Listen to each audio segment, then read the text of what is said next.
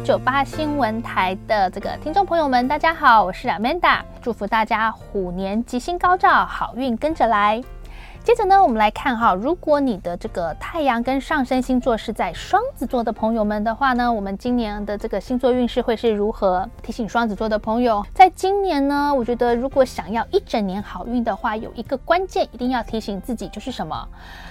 用字遣词要特别留意，好，简单的说就是这样。为什么呢？因为双子座的朋友通常我觉得也是属于心直口快的一种星座，对不对？好，而且我们的这种常常说的比想的还要快，好，很多很多话语吧，可能脑袋还没有整个想完了，但是我就很快速的说出来了。好，这样子有时候我会觉得是一种风趣幽默，可以让整个场合啦，哈，会这个气氛是非常融洽的一个很正面的一个一个影响。但是有时候哈，要提醒双子座朋友。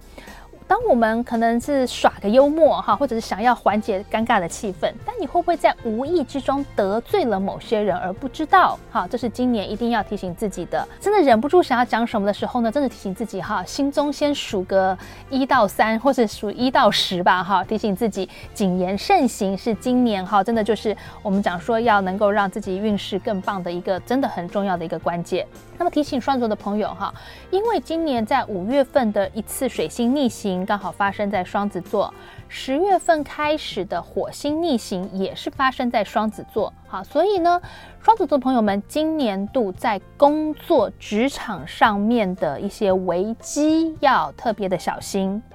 我觉得可以从几个层面来提醒自己。第一个是说，我们已经很熟悉的业务，哈，你不要觉得说，哎呀，这个拜托，这个工作我已经做了三年了，我闭着眼睛都可以做了。但这时候就是要提醒自己，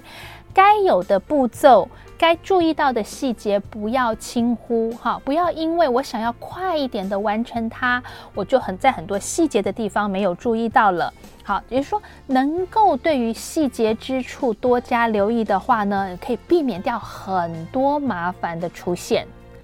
再来就是。当我们有呃能力哈，真的把工作做完之余，还可以提醒自己，我是不是能够多想一下，把它做得更好，再交出去。如果我除了把事情做完，还能够做得更好的话呢？这样子一个很完美的成果呈现出去，我觉得是可以让其他人看到双子真正的实力，而不会觉得我只是一个好像这种呃，就是常常很多人对双子的评价都说我们是一个什么很灵巧、很灵敏的人。但除此之外，如果像我刚刚讲的，我们可以把事情真的做的比较连细节之处都注意到的话，大家也许会觉得双子座其实是一个能够承担重责大任的一个很重要的一个角色的哈。我觉得这是今年在职场上想要有更好的发展，可能真的不要忘记了。再来哈，单身的双子在今年呢，其实有这种谱出闪电恋曲的机会，呃，在自己都没有想到的场合当中哈，会结识到一些觉得让自己心动的对象的，呃，那么我觉得这样子也可以为我们的生活带来更多的乐趣。好，那至于说。呃，我觉得闪电恋情是一回事，要不要闪婚哈，可能就是另外一个层面的议题了哈。呃，这个可能老师比较老派一点吧。我觉得有时候我们谈谈感情哈，调剂这个身心，好让生活更多彩多姿，其实还是相对轻松的。但是步入婚姻的话，可能你要考量的层面就要更深入了。那么，另外，请双子座的朋友，今年投资理财，我们可以把它当成一个兴趣来展开。也就是说，如果你没有投资习惯的朋友们，今年试着拿一笔小小的资金，开始去用一种比较，我们真的讲兴趣，或是我玩看看、试看看的心态。